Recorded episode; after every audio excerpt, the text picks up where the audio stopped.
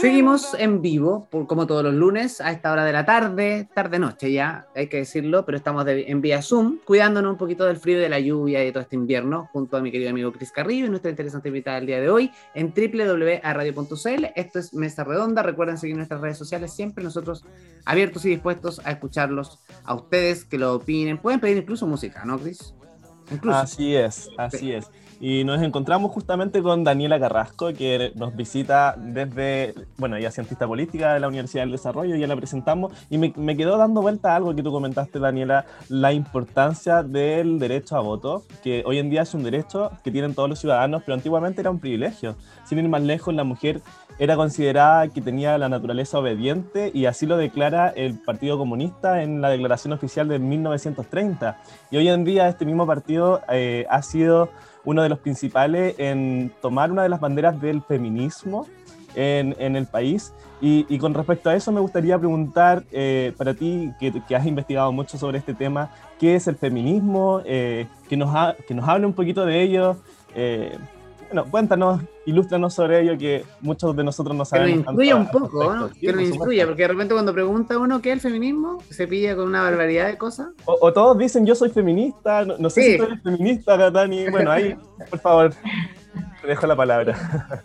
Bueno, o sea, primero que todo, eh, a mi juicio, eh, y bueno, hay muchas eh, académicas, ¿cierto?, que son feministas. Yo, yo no me considero feminista, pero sí soy una estudiosa del feminismo es un error hablar de feminismo en singular, ¿cierto? Por eso eh, tenemos que hablar de feminismos eh, en plural, porque hay muchas ramificaciones, muchas posturas, muchas inspiraciones dentro de eh, esta temática, ¿cierto? principalmente se ha considerado a los feminismos como un movimiento político, ¿cierto? Que también tiene participación desde la academia en una producción feminista bastante potente y al mismo tiempo también tiene una agenda política nosotros podemos encontrar en este sentido, ¿cierto?, que se conoce como la reivindicación de lo femenino o de la mujer, que ha buscado justamente discutir cuál es el lugar de la mujer en el espacio público, nosotros podemos encontrar justamente sus primeros como indicios o eh, orígenes ya en el Renacimiento.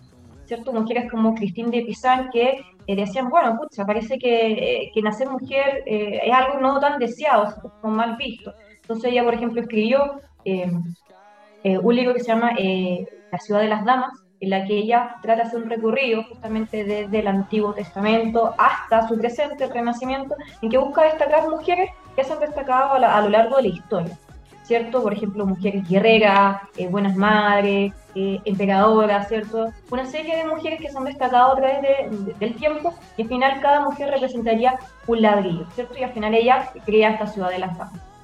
Y por un lado nosotros podemos entender, a propósito, ¿cierto?, de, de Cristín de Pizarro, que dentro de los feminismos nosotros podemos considerar dos grandes eh, corrientes o dos grandes familias de las cuales se ramifican numerosas vertientes.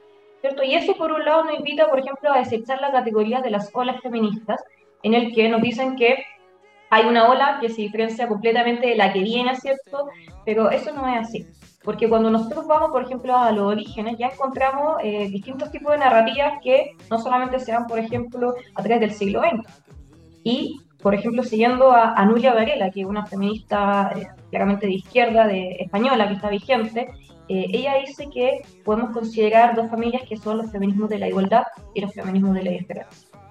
¿Cuál, ¿En qué se distinguen estas dos posiciones? Brevemente, los feminismos de la igualdad entienden que eh, la mujer está en una situación de desigualdad en relación al hombre, ¿cierto? Que se ve básicamente las jerarquías o, o cómo se han organizado las sociedades y la solución es justamente corregir estas desigualdades. ¿Verdad? Por ejemplo, incluir a la mujer a las universidades, incluir a la mujer a la política, básicamente a esas esferas o esos espacios que estaban eh, exclusivamente determinados para abajo. Y ahí se queda, ¿cierto? Por ejemplo, ahí nosotros vemos que hay muchos aportes de la ilustración, por ejemplo, Cristina de Pizarro es un ejemplo, ¿verdad? Eh, muchas ideas eh, también de, del liberalismo clásico, ¿cierto? Que entiendan que en el fondo eh, todos los votos vale lo mismo, ¿cierto? Independientemente si uno es hombre, si uno es mujer, ¿cierto? La religión que uno puede profesar, ¿cierto? Eh, su orientación sexual, en el fondo, una persona, un voto, y todo vale lo mismo, ¿cierto? Entonces ahí nosotros vemos justamente que los feminismos de la igualdad se nutren de esta materia. Pero al mismo tiempo surge también otra mirada que dice, no hay que igualar las condiciones femeninas a las masculinas porque entiende que la mujer está en una condición de opresión. Y estos son los que se conocen como los feminismos de la diferencia. Que se nutren de, se nutren de, de distintas narrativas, principalmente de las comunistas, socialistas, anarquistas, ¿cierto? Que entienden que en el fondo la mujer está en una condición de opresión, por lo tanto la solución no es, en el fondo, igualar a la mujer al hombre, sino que la mujer tiene que emanciparse, ¿cierto? Y ahí aquí surgen estos conceptos como el patriarcado, ¿cierto? Que sería en el fondo una expresión de las sociedades capitalistas, ahora nos hablan del neoliberalismo. Entonces nos empiezan a decir que para que la mujer logre justamente emanciparse, eh, distintas corrientes proponen distintas temáticas.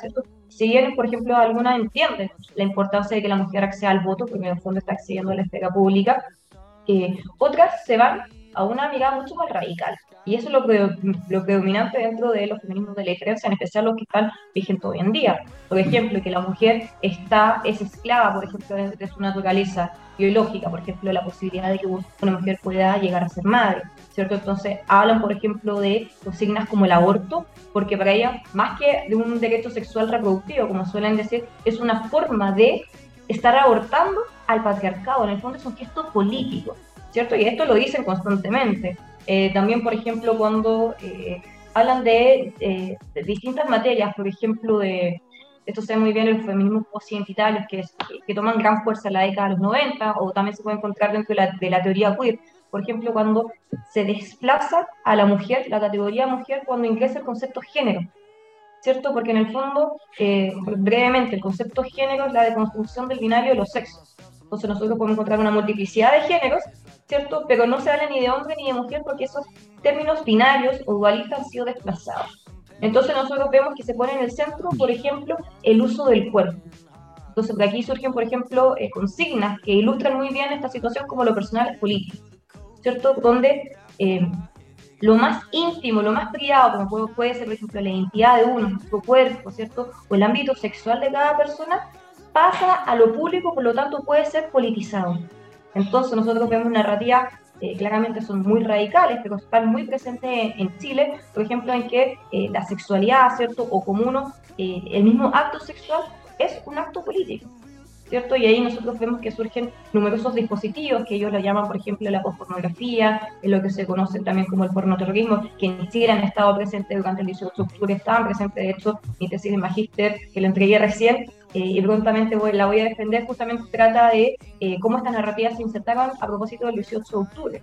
¿cierto? Mm. Entonces vemos que eh, primero tenemos una ensalada de feminismo, ¿cierto? O sea, como no, me quiero alargar mucho, sé que tenemos un poquito de tiempo. Eh, es un error hablar de feminismo en singular, sino hay que hablar de feminismo en plural. Y yo invito a no hablar de las feministas, sino de distintas corrientes, a propósito de la familia, los feminismos de la igualdad, los feminismos de la, de, la, diferencia, y que a mi juicio los que están presentes en Occidente, principalmente en Chile, pero también en países como España, Argentina, eh, son, están presentes los feminismos de la diferencia, principalmente de corte post-identitario.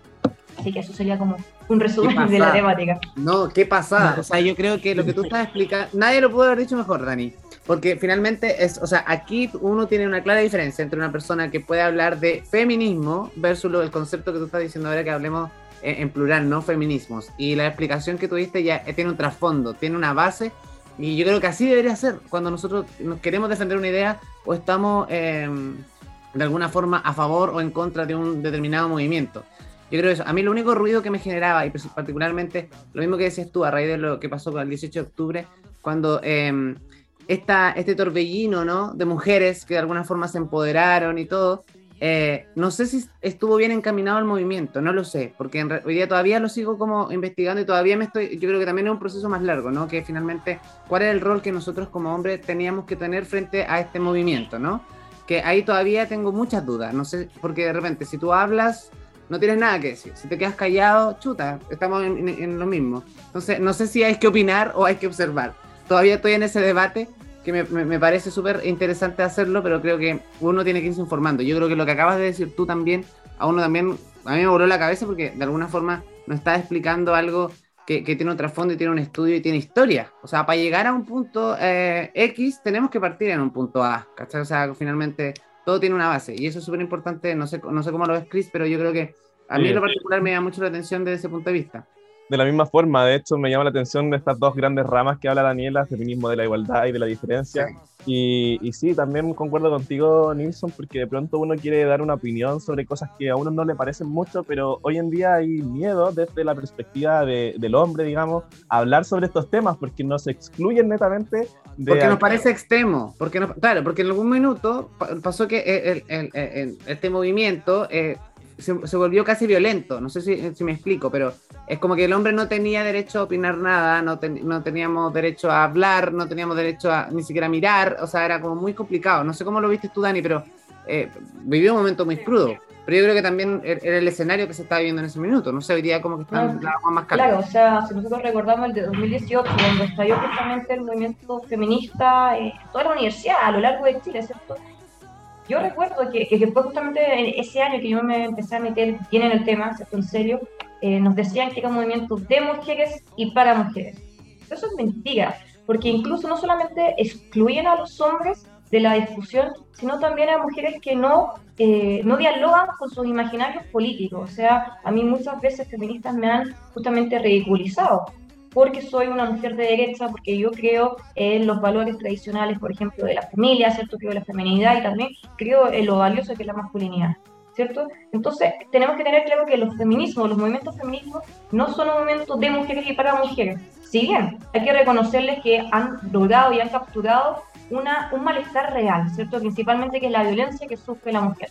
Pero nosotros si nos damos cuenta, cuando se aplican, por ejemplo, políticas con enfoque de género, claramente no solucionan este problema. O sea, hemos visto en Argentina que se ha despilfarrado una gran cantidad de plata fiscal con enfoque de género, pero los femicidios siguen aumentando. Eh, nos sirve mucho, por ejemplo, poner un semáforo en que incluyan a parejas homosexuales, si al final nos están destinando las plata justamente como tienen que ser. Entonces, a mi juicio, es un movimiento que hace mucho ruido, que busca excluir a quien no piensa como, como ella, ¿cierto? Y nosotros, acá a mi juicio, yo creo que si queremos solucionar temas tan reales y pendientes como la violencia hacia la mujer, tenemos que tomar otro enfoque, porque no podemos negar la naturaleza de la mujer, ¿cierto? No podemos negar, la naturaleza del hombre, que vivimos en sociedad. Eh, eh, eh, es mucho más complejo, ¿cierto? y yo creo que se, cae, se quedan en los eslóganes fáciles yo, y, y, claramente no tenemos que olvidar que tiene un objetivo político, tiene una agenda política, y muy bien, como decía Cristiana al inicio, no sé, o sea, cuáles son los sectores eh, o los partidos políticos chilenos que se denominan como la bancada feminista, justamente el Frente Amplio y el Partido Comunista. Entonces, eh, ellos nos dicen clarito justamente cuáles son sus inspiraciones ideológicas y políticas en esta materia, ¿cierto? Entonces, eh, a mi juicio, yo creo que todos vivimos en una sociedad, todos tenemos el derecho de aportar al debate público, por ejemplo, solucionar la violencia hacia la mujer, por ejemplo, entender por qué ocurre la violencia. No, no, no, no se habla, por ejemplo, de, de la salud mental de las personas, de las personas que están en vulnerabilidad, el aumento del narcotráfico, ¿cierto? O el abuso del alcohol o el consumo de drogas, esos son factores que inciden en la violencia. Probablemente muchos de los chiquillos que nos están escuchando acá, ¿cuántas veces no han visto una pareja de amigos de pololo, ¿cierto? Que están peleando curados. Y quizás esa discusión se hubiese evitado, hubiese sido en otros términos, si hubiesen estado sobre, ¿cierto? Entonces no se no se llega justamente a cuál es el real motivo de por qué se genera violencia, por ejemplo, en el pololo. ¿Verdad? No es porque ella es mujer y porque él es un hombre opresor. No, porque claramente hay otras condiciones que hay que entenderlas desde, desde su base, ¿cierto? Y si nosotros consideramos, por ejemplo, el tema del alcoholismo, o sea, los jóvenes chilenos tienen un alto consumo de alcohol. Y no estoy hablando de uno o dos. No, más alto en Latinoamérica. sí, o sea, estamos hablando de estar ebrios, o sea, un niveles de ebriedad. ¿Cierto? Eh, yo no tenía idea, me enteré eh, el otro día que Chile también es como el tercer productor de marihuana y cocaína a nivel latinoamericano. O sea, estamos como a los mismos índices de, de Colombia. O sea, eso puede explicar mucho por qué, por ejemplo, se genera la violencia entre el pololeo, porque claramente una persona drogada no está en sus cabales, ¿cierto? Entonces yo creo que si atacamos, por ejemplo, los niveles de drogadicción, eh, los abusos del, del alcohol, eh, y, si justamente se van los recursos fiscales para ese sector, yo creo que vamos a tener un mejor impacto en temas de violencia entre pololeo o en violencia intrafamiliar que, por ejemplo, estar, eh, no sé, haciendo semáforos de parejas homosexuales, ¿cierto? Tomándose la manito, porque en el fondo eh, no tiene un impacto real, ¿cierto? Sí, yo creo que va la cosa.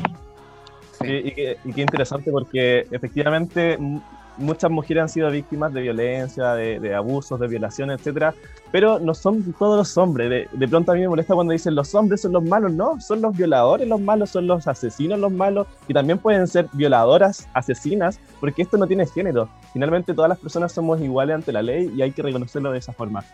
Eh, Dani, con respecto a, que actualmente estamos en un gobierno que se considera un gobierno feminista, eh, ¿qué, ¿qué rol crees tú que cumple eh, principalmente Irina Caramanos, que hoy en día ha levantado las banderas del feminismo, digamos, y, que está trabajando desde su gabinete eh, todo este, mm, bueno, eh, la lucha por el feminismo, por, por, reivindicar derechos hacia las mujeres, así lo explican ellos. ¿Qué opinión te parece a ti al respecto este tema? bueno, yo me acuerdo que cuando Gabriel Boric Boric salió electo eh, y, claro, se dio a conocer quién era su pareja, ¿cierto? Irina Carvano, eh, y ella dijo que primero no iba a asumir el cargo de primera dama, ¿cierto? Que después lo iba a deconstruir desde adentro, y después se conoció todo este escándalo, ¿cierto? Que el mismo día que se hizo el cambio de gabinete habían inscrito dos páginas web, ¿cierto? Que se llamaban Irina Caramanos, y le habían cambiado justamente el nombre de, de primera dama, o sea, era como Irina Caramanos tiene el título de Irina Gramano, ¿cierto? O sea, ahí nos acordamos de, de, los mismos, de los memes que surgieron, ¿cierto? Pero a mi juicio, el caso de, Irina, o sea, o sea, para mí las izquierdas están llenas de contradicciones, en especial la izquierda postmoderna o de construccionista, que es el caso de este gobierno, ¿cierto? Del Frente Amplio. Eh, y, y, claramente cuando están llenos de contradicciones, para mí, lo que yo creo, ¿cierto? Eh, a ellos les genera problemas. Pero para las personas que no estamos en esa lógica y, las personas que estamos viviendo en el mundo real, en el fondo, claramente genera problemas, porque primero nosotros podemos dar cuenta que el gobierno de Boric eh, se ha caracterizado, ¿cierto?, estos tres meses ya, eh, de, numerosos, de numerosas malas decisiones, ¿cierto? Y, y, yo me acuerdo que mucho se dijo, bueno, este es el gobierno de los alumnos en práctica, ¿cierto? O de los debutantes, pero no, o sea, ellos han tomado decisiones políticas sabiendo los impactos que pueden tener y aún así lo toman. Por ejemplo, el tema de la reforma tributaria, que claramente a grandes luces no es el momento de hacer una reforma tributaria que justamente aumente los impuestos y básicamente se va a producir en seguir creciendo el costo de vida de cada uno de nosotros. ¿Cierto? Eh, y claramente el tema, ¿cierto?, del, de, cambiar el nombre eh, de, de la primera dama al nombre ¿cierto? de la pareja de Boric eh, no me parece bien. De igual manera, yo creo que, eh, no sé, o sea, para mí eh, refleja más que nada contradicciones, porque lo dice que van a desconstruir el cargo, pero al final ella igual está feliz, sonriendo al lado, ¿cierto?, del presidente Boric, ¿cierto?, como cuál Barbie feminista. Entonces, a mi juicio, eh, no sé. Hay que esperar, ¿qué va a o sea, ¿Qué pasa los próximos 100 días que vienen? O no sé, ¿qué, qué irá pasando aquí a después del 4 de septiembre, veremos lo que sucede. También hay un, hay un grado de incertidumbre frente a eso. La ciudadanía hoy día está mm. preocupada del futuro país. Em, y, y, también hay, como temores también, ¿no? Que uno va caminando de repente en la calle y escucha, me ha pasado que de repente es conversación. La gente está preocupada, la gente está hablando del país particularmente, porque le preocupa todo lo que dices tú. Em, la parte económica, la parte de la educación de su hijo, la seguridad, que es un tremendo tema, que finalmente, ¿qué hacemos frente a eso? O sea, todos los días vemos asalto, robo, eh, lo, que dices tú con la droga, o sea, que llegan estos supuestos carteles a Chile. Entonces, finalmente la gente no hay que hacer. Y hay muchas personas que incluso están pensando en irse a vivir afuera. O sea, eh, y lo digo así como, eh, no sé, por lo menos en mi entorno hay muchas personas que ya proyectan en por lo menos el próximo año o en dos años más irse a vivir afuera y volver después cuando pase un, poco y se calme un poco el país, porque sienten esta inseguridad. O sea, sienten que de alguna forma estamos viviendo en un, estamos pasando por un momento de crisis eh, bien heavy en todos los aspectos.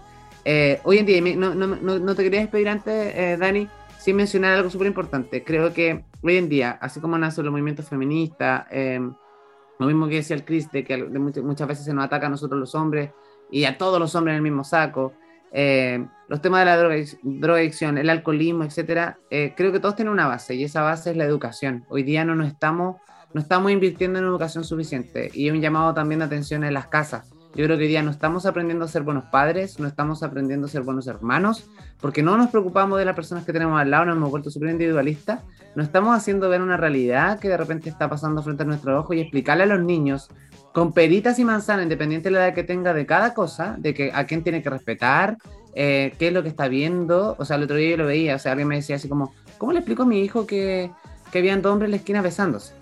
Dice, como tiene que ser, o sea, si tú le explicas la cantidad de, de, de, la variedad de familias que pueden haber, incluso hay gente que vive con su perro, su gato, y ya es una familia porque son dos personas, dos seres que, vivientes en el mismo hogar, y si tú sientes a tu perro que es parte de tu familia, es una forma de hacer familia, y si tú les vas explicando eso a los niños, los vas educando, o vas educando que tiene que respetar a su compañerita, o de que esto está bien o de que esto está mal, y nadie te enseña, finalmente nadie te enseña. Yo creo que hoy en día, yo pensaba que ahora, con el tiempo que está pasando, iba a ser mucho mejor, pero cada vez me doy cuenta que es peor. Y la influencia hoy día la está buscando las personas en Internet, hoy ya tenemos acceso a, a, ver lo que queramos.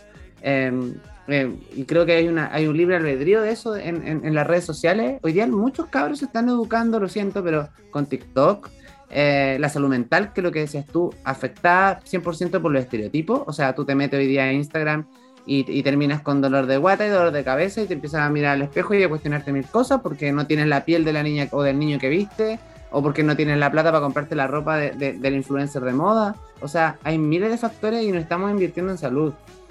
Si invirtiéramos más en salud y en educación, creo que muchos aspectos de la ciudadanía mejorarían. No sé cómo tú lo ves ahí desde ese punto de vista, Dani. No, o sea, sin duda hay que invertir en salud, mejorarla, ¿cierto? Mm. Eh, pero, por ejemplo, tampoco tenemos que caer en esta materia, por ejemplo, en, en programas educativos eh, sean cuando busquen adoctrinar a los niños, aquí me refiero principalmente a la educación sexual integral. Porque si nos vamos, por ejemplo, a ese tema, claramente hay que mejorar la educación sexual, pero a mi juicio tiene que ser un enfoque biológico, ¿cierto? Mm. Que explique bien las cosas, por ejemplo, si, eh, por ejemplo, el uso de preservativo, eh, o sea, eh, genera que uno se cuide, ¿cierto?, de, enfermedades de transmisión sexual, ¿cierto?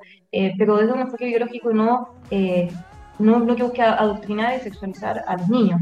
¿cierto? Porque cuando se discutió justamente la, ley de educación sexual integral que fue rechazada en el Congreso y que de igual manera la metieron en el borrador constitucional, ¿cierto? Eh, justamente busca eso, implementar una educación sexual con enfoque de género, que es el único enfoque que tiene, y tampoco incluye otras perspectivas como el enfoque biológico, ¿cierto? El, enfoque de la salud mental o, psicológico, ¿verdad? El enfoque que le puedan querer dar sus propios padres a sus niños. Y ojo que después, o sea, ojo, después la, la, gran polémica sería quiénes serían los encargados de alguna forma de entregar esta o bajar esta educación a nuestros hijos. No, o sea, yo invito a que escuchen a un argentino que es psicólogo clínico que ha tratado casos de abuso infantil porque se ha implementado la educación sexual integral en Argentina, que es Ezequiel Baigorría, que incluso vino a exponer a Chile cuando se está dando la discusión eh, parlamentaria en el Congreso de Chile y explicó por qué era tan nocivo, que en el fondo si bien se se trata de decir que es, eh, es, una educación que busca prevenir enfermedades de transmisión sexual o el embarazo adolescente hace todo lo contrario, porque como busca sexualizar a los niños desde la edad parvularia, claramente en el fondo se está incentivando a los niños que tengan, no sé, actos sexuales a cada vez más temprana edad. O sea, eh, yo sé que no tenemos tiempo para, para, explicar este tema, pero yo invito a que escuchen a Ezequiel Baigorría, ¿cierto? Que es un argentino, psicólogo clínico, que explica muy bien, están en YouTube incluso su intervención en el Congreso, pero de primer nivel. Pero, pero para mi juicio, ¿cierto? Y para ir cerrando, o sea, no podemos tampoco olvidar cuál es el rol que tienen los padres en la educación de los niños. Muchas veces los padres dicen, bueno, va al colegio y chao, pero no, los padres tienen que estar presentes. Sí, y, justamente, y los padres tienen que ir acompañando justamente a los hijos, sobre todo cuando son más chiquititos, ¿cierto? Poco a poco después ellos van aprendiendo a estudiar solito y todo, pero los padres tienen que estar presentes, ver qué contenido están eh, presentando desde los currículos escolares, desde el mismo estado, ¿cierto? Muchas veces los padres después se sorprenden lo que encuentran en los libros de su hijo. Lo mismo se ha discutido, por ejemplo, cuando las personas dan la PSU de historia, ya no sé cómo se llama la PSU ahora, PTU se llama. PTU creo que se llamó la última vez. No, no sé cómo se llama la, la, la, la, Transición, transición universitaria, la PTU. Sí, pero por ejemplo, a veces salen ciertas capturas de ojo, mira, esto me estaban preguntando con un sesgo ideológico que claramente no tiene nada objetivo, ¿cierto? O sea, el tema de educación es clave, porque la batalla cultural también se da en la educación, cómo se enseña, ¿cierto? Los contenidos que se enseñan muchas veces, lo vemos en los ramos de historia, tienen una mirada de la historia completamente sesgada. ¿cierto? Entonces los padres también tienen que participar de eso. Por último, tengan la tendencia política que tengan, mira, decir, bueno, mira, por último habían dos bandos, por decirlo de una manera, y cada bando tenía estas migas, ¿cierto? Por último, claro. tratar de hacerlo de una manera más transversal. ¿Cierto? Y también, claro, el tema de la salud es fundamental, o sea, y lo que yo veo con, con la propuesta de, de, la, de la nueva constitución, o sea, va muy retrocediendo en esa materia más que avanzando, o sea, incluso varios expertos decían que si se llega a aprobar en materia de salud, el sistema de, salud, valga la redundancia, se va a ver saturado, ¿cierto? O sea, ¿qué mejores para mover en ese sentido? Entonces, eh, eh, está, está complicada la situación. Oye, excelente conversación hemos tenido, Dani. Se nos pasó volando el tiempo. Espero que no sea la primera ni la última vez para tenerte aquí. Hay muchos temas que debatir y que agradable también que podamos eh, de alguna forma traspasar tus conocimientos a la ciudadanía. y a mí me encanta la gente que habla sin tecnicismo, que, que lo hace de alguna forma muy cercana y entendible. Que eso, ojalá todos aprendiéramos un poco eso para que la gente también se informe de buena manera y como corresponde. Por mi parte, solamente agradecerte que hayas tenido la gentileza de acompañarnos en este programa, eh, de esta forma virtual, por supuesto, como estamos todavía en esta pseudo pandemia que ojalá se, se, se, pase luego y no llegue, ahora empezamos con quinta, sexta, quizás cuántas dosis más que tenemos. No, no más, no más, por favor. por favor. Yo quiero, si me permiten decir mi último comentario, ¿y hasta cuándo no van a seguir poniendo vacunas? O sea, todo el mundo va en contra de, ese, de esa medida, ya han quitado los pasos de movilidad, ¿cierto? O sus símiles, y aquí que sigan no sé, insistiendo con el tema de la cuarta vacuna, una eventual quinta dosis, o sea, yo, creo que ya, ya, ya se pasa, con al final estamos viendo que son más que unas políticas sanitarias, son en el fondo políticas políticas, ¿cierto? En el fondo que busca mantener controlada la población. Y claro, la gente se empieza a cuestionar si hay un negocio, hay un negocio de trasfondo, o sea, no sé, tenemos un laboratorio como es Moderna que se va a instalar en Chile, finalmente generando vacunas, y si no, genera, si no esa vacuna, o sea, por más vacunas que fabriques, ¿a quién va a ponerle esa vacuna y, y bajo qué concepto nos van a obligar a nosotros? También, por último, tener el derecho a, la opción de elegir, ¿no? De, Efectivamente. Sí, y, creo que es súper. O sea, imagínate, Chris ahí ha pasado invicto durante todo este tiempo. Y, yo que mi amigo Chris. yo que mi amigo Chris no es fanático de la mascarilla, que es una cosa no menor. Claro, hay personas que tienen todas sus dosis al día, se han enfermado una o dos, tres veces igual. De este virus, ¿sí? Entonces, Sí, pero, igual es importante que todos que se cuiden, ¿ah? que se cuiden y que se laven las manos. Sí. Cosa mínima. Cosa mínima. Por supuesto. Oye, Dani, tremenda invitada. La verdad es que estoy maravillado porque en la medida que ibas hablando, yo quería ir saltando y decir algunas cosas, pero tú te dabas unos segundos más y, terminabas con lo que yo quería decir. Sí, entonces me respondía antes que yo preguntara. Así que, no, de verdad, muchísimas gracias por, por contar contigo en este programa. La verdad es que quiero dejar a todos los auditores que nos escuchan a que te sigan en redes sociales. En Instagram es arroba daniela.carrasco90, eh, en el cual tienes acceso a un link tree, así se, así se hizo, ¿no? Linktree Sí, una página que posee muchos Que te permite acoplar todo. O sea, entra al link y ahí te va a pillar todas las redes de la vez. Y ahí puedes encontrar muchas columnas que ha escrito Daniela con respecto a distintos temas, bien variado, variado, la verdad. Así que felicidades por el trabajo que estás haciendo. Muchas gracias por, por participar de AE Radio. Y no sé si quieres decir algunas últimas palabras, despedirte, alguna, alguna recomendación, un consejo, no sé. Uf, bueno, principalmente, chiquillos, eh, no pierdan de foco eh, dos puntos esenciales para mí, ¿cierto? Eh, en todo ámbito de su vida, y sea lo que se diga, ¿cierto? Primero, no, no se olviden de, del respeto de la dignidad humana, ¿cierto? O sea, nos tenemos que respetar entre todos, solamente porque somos personas y porque tenemos inherentemente una dignidad, y tampoco olviden el valor de la libertad. O sea, eh, quiero citar justamente, a, quiero parafrasear más que nada, porque no me acuerdo exactamente cómo que la cita, un argentino que, se llama Agustín Echevarne. Él decía que eh, es muy fácil eh, ser comunista en un país libre, pero es muy difícil ser libre en un país comunista. Entonces, lo que está en juego justamente el plebiscito del próximo 4 de septiembre, en el fondo está en juego todo la libertad. O sea, simplemente los quiero, los quiero dejar los quiero dejar invitados a que reflexionen, ¿cierto? No quiero decir cuál debe ser la opción que yo creo que deberían votar, que reflexionen y le tomen el peso al plebiscito del 4 de septiembre. A votar todos informados, eso es súper importante. Dani, te mandamos un beso, un abrazo, muchas gracias por haber sido parte de Mesa Redonda el día de hoy. Estamos muy contentos porque fue una conversación muy profunda y además muy eh, explicativa, informativa y educativa. Así que para nuestros auditores. Oye, vamos a ir a la pausa comercial. Nosotros a la vuelta ya nos vamos a comenzar a despedir también con mi amigo Chris en esta edición de Mesa Redonda. Vamos a la música, no se vaya.